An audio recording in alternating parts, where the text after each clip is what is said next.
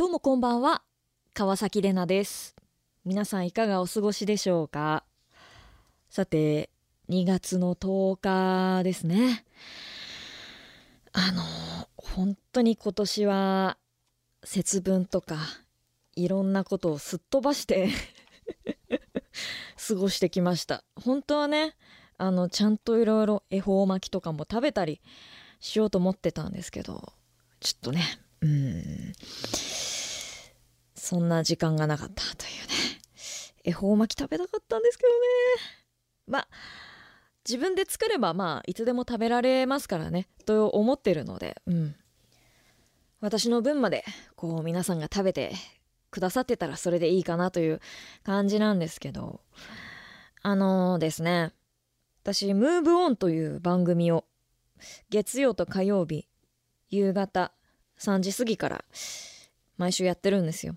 で、ムーブオンっていう番組が結構その自分の私生活を明かすコーナーみたいなのが多くて、例えばこう、6時台にね、ムーブオンムーブっていうコーナーがあるんですけど、何を喋ってもいいんですよ。10分ぐらい自由時間があって、で、今日はなんか川崎さんのパートでみたいな感じになると、私がこう、ほんと自由に、もう好きな映画のこと喋ってもいいし、あの最近あった出来事とか近況とか喋ってもいいんですけど、結構ね、おのずと自分の私生活が見えてくるようなコーナーになっちゃうんですよね。で、あと、できてるラジオ、できてる？できてるラジオっていうコーナーもあるんですけど、毎週火曜日に。あれも、まあなんかその自己肯定感を上げるという企画なので、自分の私生活についてちょっと話して、あの、どこがよくできたかとか、自分の私生活を振り返って自分のいいところを見つけるみたいな時間だったりするんですけど、まあ、おのずとその自分の私生活を皆さんに明かさなければいけないっていうパートが結構あってですね。あのーまあ、ありがたい話なんですけれども、結構危機感もあるんですよ。でね、あのー本当に私の私生活、なんていうかな、終わってたというか、ずっとあんまこういい私生活じゃなくって、朝起きて、こう、やっぱ朝余裕ないから、なんか物をなぎ倒して家出るみたいな。自分の歩く通路に置いてあるものをもう、なぎ倒しなぎ倒し、もうゴジラですよ。そんな状態ででも時間には間に合わなきゃいけないから、とりあえず家出るみたいな生活をしてて、そんなのは嫌だと。アンパンマンですよ。そんなのは嫌だになったんですよ。ある日。ちょっともう、あまりに落ち着きがないというかね、余裕がなさすぎるんじゃないかと思って、ちょっとずつ私生活をね、うまく変えようかなと思っていて、で、数ヶ月前ぐらいからこう朝のルーティーンみたいなのを決めたんですよ。まあ朝の、まあ朝ごはん的なね、感じなんですけど、朝起きるじゃないですか。で、まあ洗顔して、朝ごはん食べて、お化粧してみたいな感じなんですけど、あのーまあよく言うのが、朝一杯のお水を飲むとかね、言うんですよ。やろうと思って。で、おさゆがいいって聞くから、まあ、一回沸かすじゃないですか。で、沸かしたては熱すぎるから、ちょっと冷ます時間とかもいる。で、その間に顔を洗ったりする。で、それプラス、あのー最近私、マヌカハニーというね、蜂蜜の一種を舐めてるんですよ。まあ、喉にいいとされてるんですけど。このマヌカハニーをね、朝一番に舐めるといいって聞くんですよ。やろうと思って。で、まあちょっとね、朝起きてうがいとかして、その綺麗にした喉にマヌカハニーグって飲んで、で、冷ましたお白湯を飲むということにしてるんですけど、朝プロテイン飲むといいって聞くんですよ。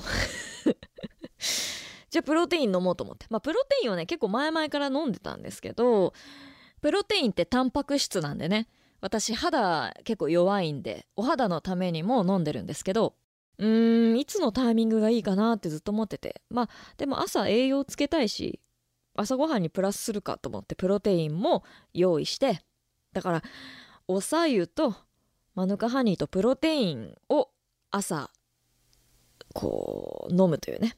全部飲み物なんですよこれがどうしようと思って順番もごっちゃになるしであのー、この間ついにですねあのー、お白湯を注いだマグカップを右手に持ち左手にプロテインを持ち左手のプロテインをあのシェイクしようと思ったら右手のマグカップの左右をシェイクしてしまいあの家の中が大惨事になるみたいなこともあって もうこれはダメだと思ってちょっとね落ち着こうと。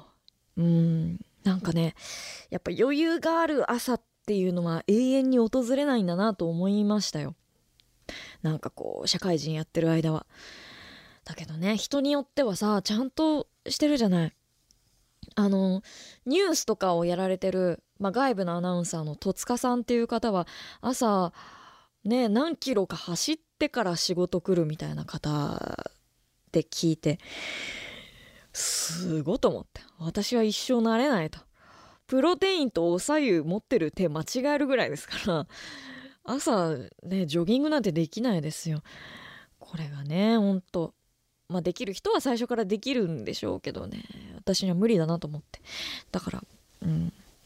まあ落ち着いてこうできるようになったらまた報告しますけど。でもねやっぱ朝のおさゆとプロテインとマヌカハニーはいいですね。うん。それで健康は保たれてるのでね。あのいい習慣だなと思いますが。さあ今夜も早速参りましょう。川崎レナの踊るラジオシャドウ。改めましてこんばんは。K-MIX パーソナリティの川崎レナです。さて今夜はですね久々にやりますね。あのー、当番組たまにやっているミニコーナー箱番組みたいなのがありましてエッフェル青山さんという K-MIX では土曜日の22時55分からね毎週放送されている「酒場で言う」っていう番組があるんですけどそこに出ているマスターバーのマスターのエッフェル青山さんという方がいらっしゃるんですが通過の中でして 通過の中なんですね。うん、であの、たまに遊びにいらしてくださるんですけど会社にも。で青山さんが80年代アイドルの隠れた名曲をおすすめする「ザ・裏ベスト10」というコーナーをねやってくださるんですたまに今回はそれをお送りしますので第7弾ぐらいかなまあミニコーナーなのでそんなに長い時間ではないんですがあの青山さんと私川崎の、まあ、年齢差を生かしたね音楽の価値観みたいなのもちょっと見えてくるコーナーかなと思いますのでぜひお楽しみに。そしてザキロレッテジャパンもね久々にやりますのでこちらもぜひいつものコーナーも愛してください。よろしくお願いします。さてこの番組公式 X やっています。アットマーク踊るアンダーバーラジオ、えー、こちらをぜひフォローお願いします。放送中はもちろん放送前や後に番組に関するお知らせや裏話をつぶやいています。X やってる方ハッシュタグ踊らじ。ハッシュタグ踊らじでぜひつぶやいてください。カタカナで踊らじですね。よろしくお願いします。さあ真夜中の1時間。起きている人も眠くてたまらない人も一緒にラジオの前で踊るように楽しみましょう。川崎玲奈の踊るラジオシャドウスタート。スリーピースに分かれた走馬灯。スリーピースに分かれた走馬灯。手のひら返し肩パッド。手のひら返し肩パッド川崎玲奈の川崎玲奈の川崎玲奈の踊るラジオシャドウ。えー、普通のお便りです。先週の反応もいただきましてですね。えー、っとあさっきのねザ・裏ベスト10もありがとうございました。ぜひあの酒場で言うという番組もぜひ聞いていただきたいと思います。また次回もねお楽しみに。えー、ふつおたです。先週の反応で赤名さん人と人との、えー、ゆかり。縁について最近考えたばかりだったのでレナさんの、まあ、浜松市役所さんとのお話素敵だなと思って聞いていました。最初はたまたまつながったご縁だったとしてもそれが続いていくのは偶然ではないというのが私の考えです。魅力魅力的な存在であり続けているというお互いの努力のようなものが形になっていくんだなと思うんです。頻繁に会うことはなくてもなんとなく自分の中にその人がいる。いざという時に踏ん張りが効くのってそこからパワーをもらってる気がします。人とのご縁をつなぐっていうのは出会った人を大切に思うこと。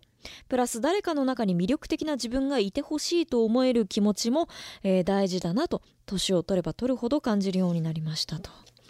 ありがとうございます。そう。先週ね話したんですけどあの浜松市役所の職員の方向けに話し方講座っていうのをさせていただいたんですけどそのきっかけがあの私のことを学生時代に見つけていただいた方がたまたま浜松市役所の方で私が数年後、まあ、ちょっと成長したタイミングで呼んでくださったっていうことだったんですけど本当にそうなんですよね。あの小学校の時の友達とかインスタグラムとかつながってるんですけど全然会えてないんですよ。で小学校通ってた時とかはこの子と本当に仲よ仲いいし一生続く縁だろうなと思ったんですけど、まあ、一生続く縁ではあるんですけど意外と大人になるとまあお互いがお互いで頑張ってるみたいな存在になってたりしてなんか逆に不意打ちでできた友達とかがずっとねなんか縁が続いたりとか。あの人が頑張ってるから自分も頑張ろうっていうのはやっぱ思いますし。結構ねあのー、私がこの仕事ついた時に上のものに 上のもの上司に言われたのがあのアナウンサーの仕事をしているけれどもアナウンサー以外の仕事をしているまあ言い方あれですけど一般職っていうんですかね。普通普通な人なんていないですけど会社員の方とかあのそういう表に出ないタイプの仕事をしている同年代の友達は大事にしなさいって言われてそれをやっぱりこう自分が天狗にならないためというかね。うん。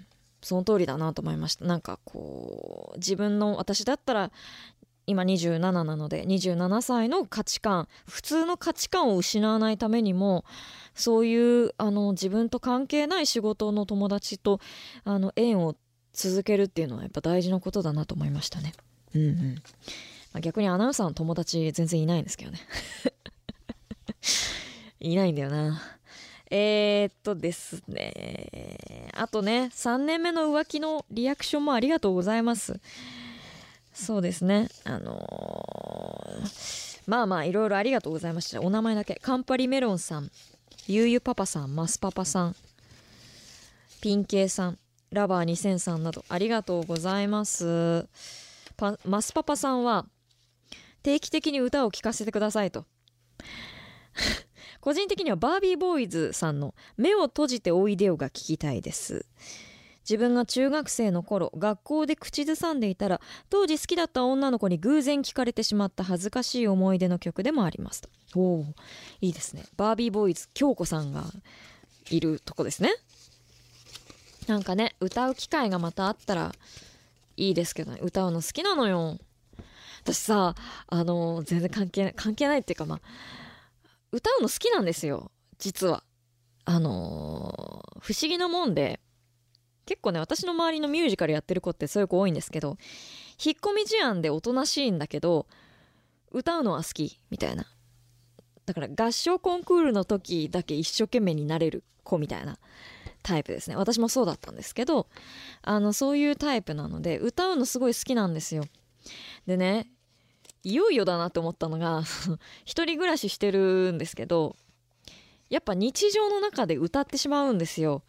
もうディズニープリンセスですよほぼ。ディズニープリンセスって歌いながら作業するでしょ？もうそんな感じ。で歌いながらご飯食べるんですよ。まあ近所迷惑にならない程度に。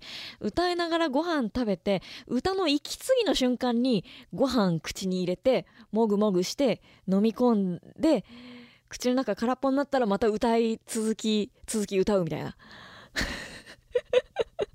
どんだけ好きなんだみたいなね。ありました。お行儀悪いですね。でもあのほんとそんな感じ。あのご飯中も歌の合間にご飯食べてるみたいな感じなんですよ。不思議。ねえ。ねえとか言ってね。うん。一人暮らしだから許されるんですけどね。えーと伊達崎さん。私事ですが来月人生初めての入院をする予定ですと。というのも親知らずを抜かなければならないようで下側2本を一気に抜くべく1泊2日の入院になりました。しかも横向きに生えているようで正直怖くて仕方ありません。そんな時にふと昨年の「踊らじ」で放送されていた奥歯インフォメーションを思い出しました。懐かしい。歯を抜いた後のしゃべりへの影響などその後の追加のインフォメーションを待っています。背中を押してもらえると嬉しいですと。そうですね。奥歯インフォメーションやってましたよ。あの私の親知らずの動向をお伝えするという。歯医者さんに親知らず抜きなさいと。なんか診断書とか紹介状とか書いてもらってそっから半年病院行かなくて奥歯インフォメーション更新ならず。で昨年末やっとあの親知らず抜きましたっていうところで奥歯インフォメーション止まってましたね。そうね。そっか。じゃあ入院して抜くのか。2本ね。あの私も言われました。その2本抜く。んだから入院して全身麻酔して2本抜くのかえー、その何て言うの？止まらずに1本だけ局部麻酔で抜くのかっていうことになって私は1本だけにしたんですよ。まあちょっとお仕事の影響とかもあったんでね。で痛みもあんまなかったんで。であの今私えっ、ー、とね上はもう全部抜いてて右の下の奥歯親知らずもうこの間それで抜いたんですよ。大きい病院で。で左側の下が私も横に生えちゃっててまあいつか抜かなければいけないんですけどその下の右下の奥歯抜く時がねしんどかったですね。うん。なんだろうな。でもねああんまり喋りに影響はなかったですよ。それは先生がうまかったからなのか分かんないですけど。伊達崎さんもあのあんまり仕事に影響出ない日に予約をしていることを祈ります。もう多分決まってるんでしょうね。その日はね。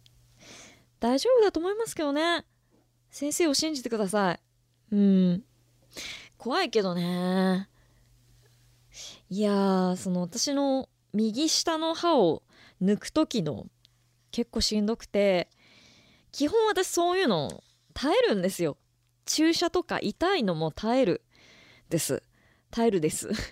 我慢強いですねって言われる方なんですけど右下奥歯を抜いた時は結構しんどかったですね。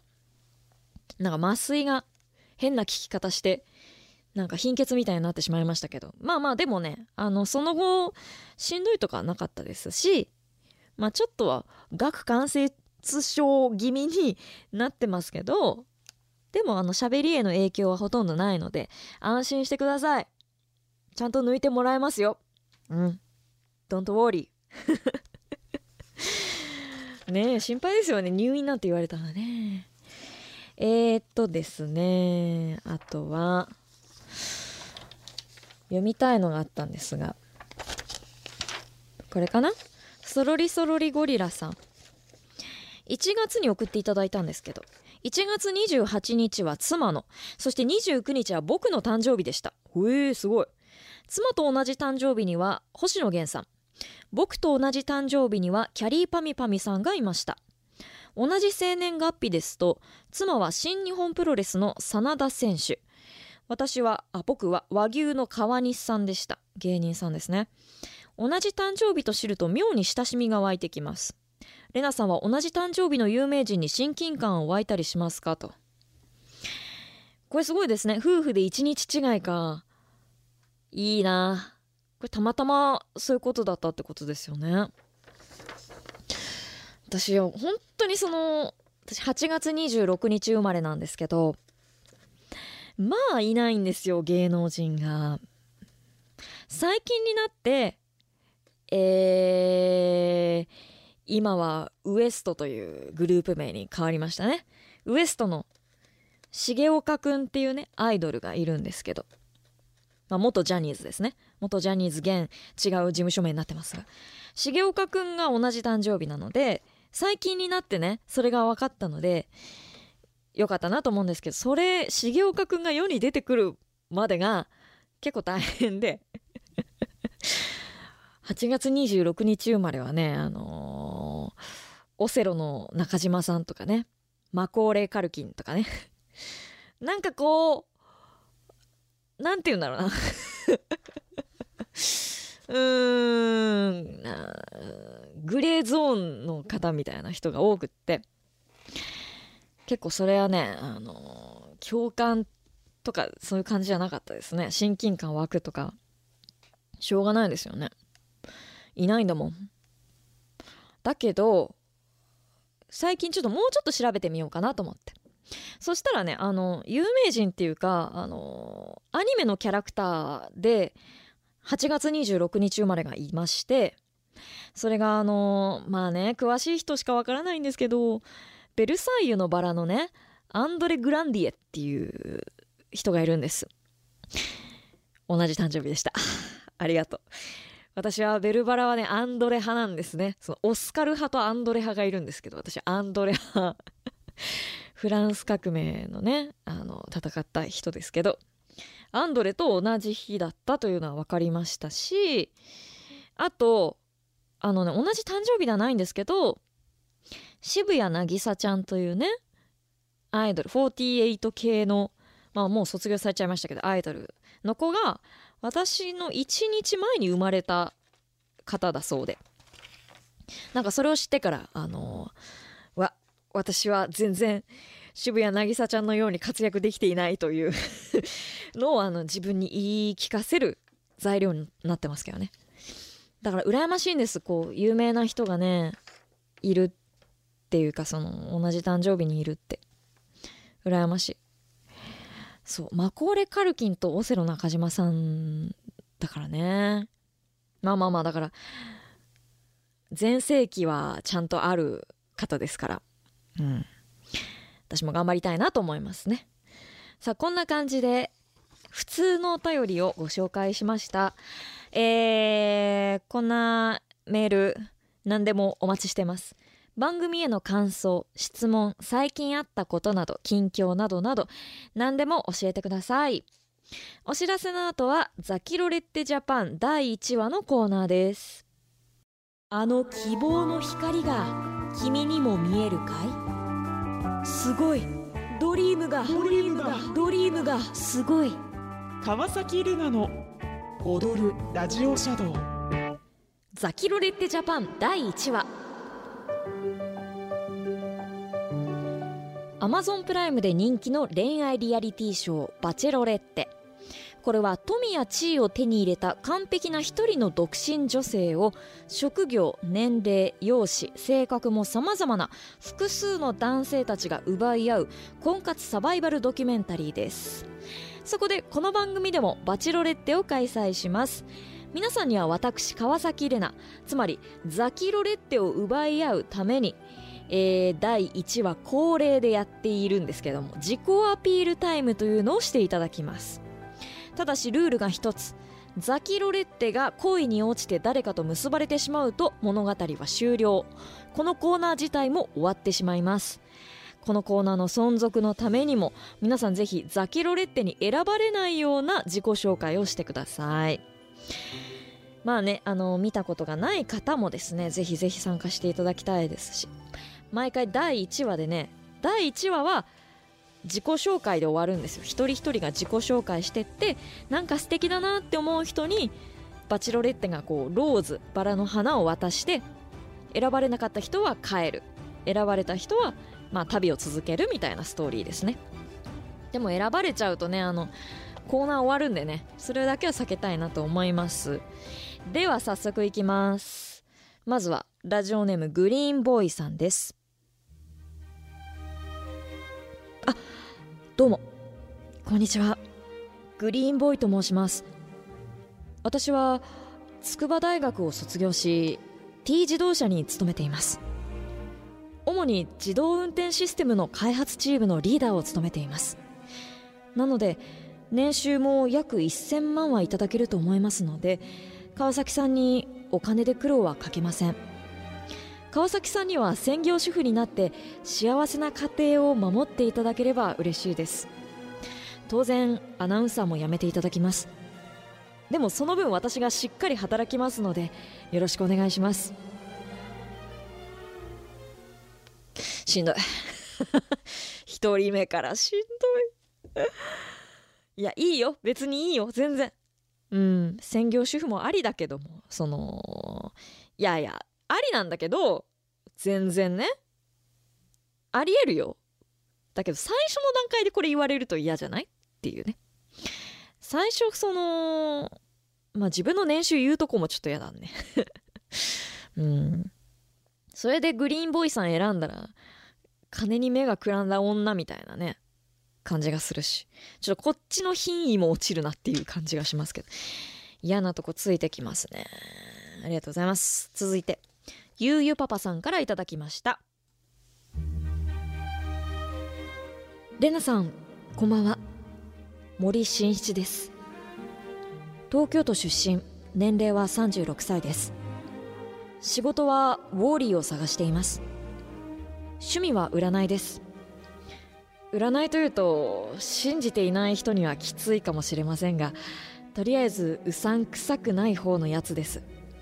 あどちらかというと僕のはサングラスをかける方のやつですね。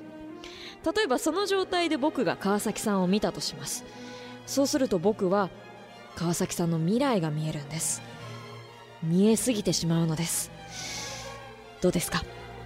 よかったら今度ぜひレナさんの未来を見させてください。ではまた。うーん。いやいいよ別に占いしてってもいいけど。うん。ちょっと怖いかな。私も私で嫌なとこあるんでじゃあそのサングラスをかけてこの世のその 顛末を教えてくださいって言っちゃう。この先の日本どうなるんですか？未来見えるんですよねって言っちゃいそう。喧嘩ですこれダメだ。森進七さんね。いい名前ですけどね。でその占いは趣味であって仕事はウォーリーを探してるって。これはもうちょっとね良くないな。ウォーリーはいいんだけどね。続いてタモさんからいただきました。レナさんはじめまして。タモと申します。本日はレナさんとお話しすることができてとても嬉しい限りです。レナさんはお笑いがお好きと聞きました。実は私もお笑いが大好きで親父ギャグ同好会に所属してるんです。もしよろしければ一度一緒に親父ギャグ同好会に行こうかい？ご希望であれば特別な下ネタを披露させていただきます。きっとレナさんも楽しんでいただけるはずです。よろしくお願いします。ひどいね。うん。初対面でする会話ではないかな。お笑いがね好きなのはいいよ。親父ギャグ同好会もまあまだ許せるけどね。うん。ユーモアがある人なんだなって思いますけどね。やっぱりその最初の段階で下ネタ披露させていただきますよ。もう品がなさすぎね。お笑いが好きと下ネタが好きは全然違うからね。うん難しい。そこはちょっと繊維が引けてないかなと思います。お帰りください。続いて。きびだんごさんからいただきました。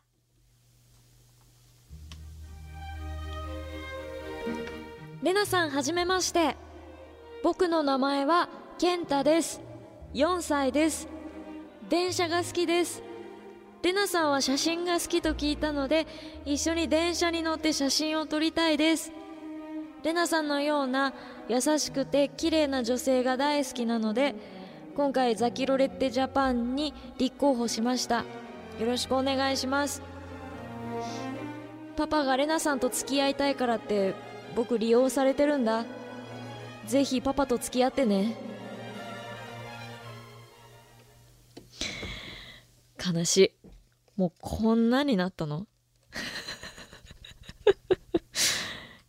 なんかうーんなんだよってね。息子を利用すんなって言いたいところですが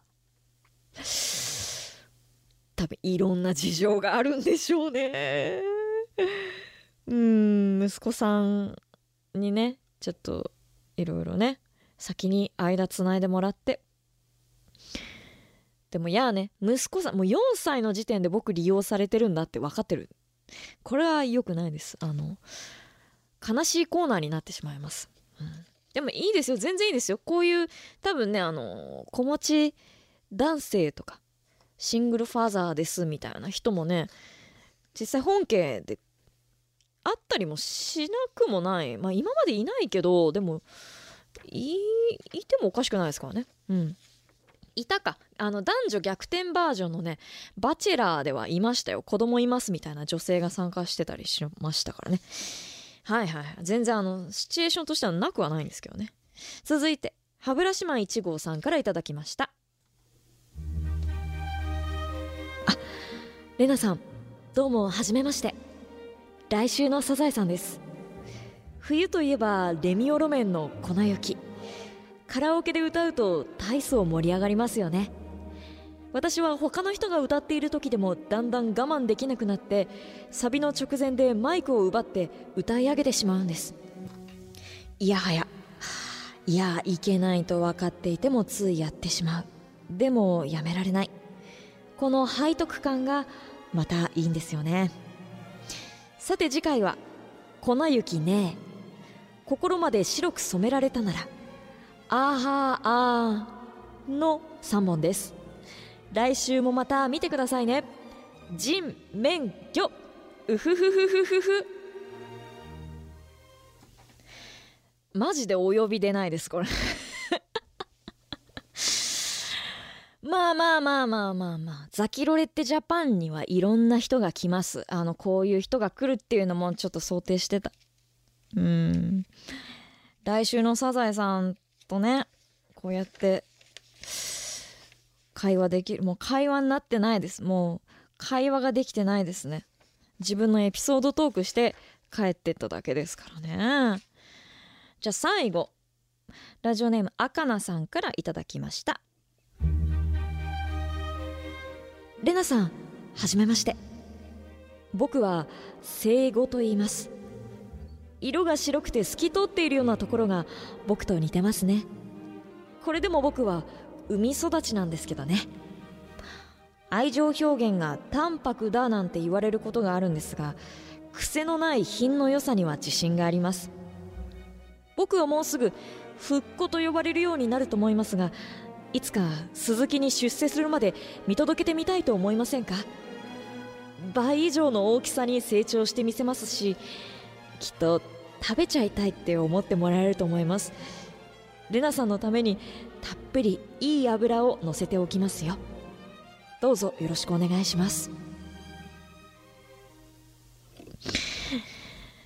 ついに魚まで来たか。魚も参加してきた。でも成長魚をね。生後復古鈴木ですから。最終的に鈴木になるんですけど最初生後だったというね。いやでもなんか嬉しいけどね。うん。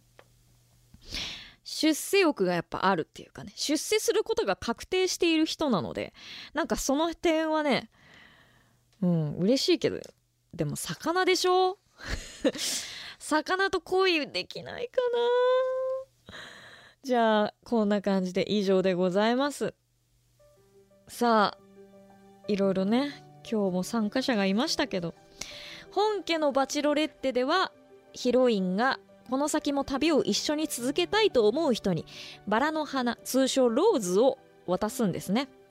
ただこのコーナーでは一番一緒にいたくない方にステッカーを差し上げます。どうしよっかな。そうね。うわーどうしよう。うん。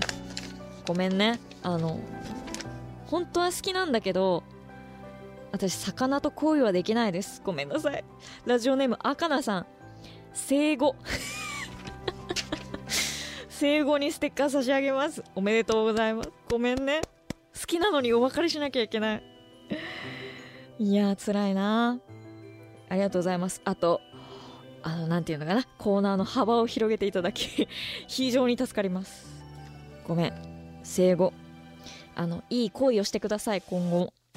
さあこんな感じでザキロレッテジャパン第1話引き続きねまたお送りします、えー私ザキロレッテに選ばれないような素敵な自己紹介をぜひしてください。あとねあのなんて言うんだろう。別にそうそうそう。まあ人じゃなくてもいいんですよってことです。生後とかね来週のサザエさんからも来てますし。あと名前で別にボケなくてもいいわけですから。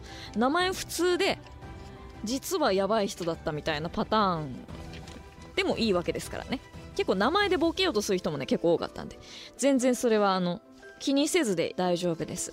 あのバチェロレッテジャパンを見たことがない人もぜひ気軽に引き続きご参加ください。踊るアットマーク KMIX.jp までメールもお待ちしています。川崎レナの川崎レナの踊るラジオシャドウ川崎レナの踊るラジオシャドウあっという間にエンディングのお時間です。さて今夜もありがとうございました。ということでまあ、まずはお知らせしましょうか。えーっとですねこの番組では皆さんからのメールを募集中です。普通のお便り、えー私川崎をイラッとさせるマウントを取ったメールを募集するマウント富士。つい目が覚めてしまうようなフレーズを募集する寝かせてなんかやんねえよ。スター・ウォーズシリーズを見たことがない私川崎に冒頭のオープニングクロールストーリー紹介字幕に何て書いてあるか教えてもらいます。教えて本当のスター・ウォーズを。そして私川崎扮するバチロレッテに選ばれないように自己アピールしてください。ザキロレッテジャパン第1話あと私川崎にぴったりな自己紹介つかみのフレーズを募集します。つかみジングルのコーナー。採用されたフレーズは実際に私が再現して番組内のジングルとしてオンエアいたします。コーナーの詳細 X の公式アカウントでもチェックできますのでぜひご覧ください。で来週2月17日土曜日の放送ですがちょっと今の時点でね何やるか全く決めてないんです。どうしよう。あのねえっとねいろいろまあ理由があるんですけどムーブオンの方でもねちょっとお話ししたんですが私実はあの来週ちょっとお休みをいただくんです。これが夏休みとか冬休みとかではないんですけどムーブオン月火お休みいただいてキャビンはねあのーいつも通りなんですけどちょっとそういうこともあって収録日もねずれにずれ前倒しになったりもしますのでなんかいつもと違う感じになるかなと思いますがおそらく普通のお便りをいっぱい読んだりなんかこう自分の言葉でいっぱい喋る回にしようかなと思ってます。ちょっと何やるかわかんないです。あのミステリーツアー的な感じで 楽しんでいただければと思いますので、あの特に締め切りとかも設けませんので、ぜひぜひあの皆さんあの好きなメールを送ってください。で、多分届いたら多分その次の次の回かなんかで読めるかもしれないので、あの焦らずに送ってください。メッセージは K-MIX オフィシャルサイト番組表にあります川崎レナの踊るラジオシャドウのメッセージフォームからもしくは直接メール踊るアットマーク KMIX.jp odoru アットマーク KMIX.jp までメール採用者の中から毎週抽選で1名様に番組特製ドアノブプレートが当たりますぜひ住所氏名電話番号も添えてお送りくださいあと、ポッドキャスト音だけで、この踊らじのね、過去のアーカイブも、えー、オンエアというか配信しています。K-MIX オフィシャルサイトのポッドキャストのページから、音だけというね、サイトに行けるんですけど、川崎レナの踊るラジオシャドウの、まあ、ラジコでも聞けない回とか、あと、県外でね、いつも聞けない方とかも聞けるようになってますので、えーぜひぜひこちらもチェックしていただきたいと思います。さあということで面白い回でしたね。私ザキロレッテジャパン大好きなのよ。久々にやれて嬉しかったです。しなんか来週もマイペースにねいつも以上に踊らじっぽい放送になりそうな予感がするのでぜひぜひお付き合いいただきたいと思います。お相手は川崎れなでした。また来週。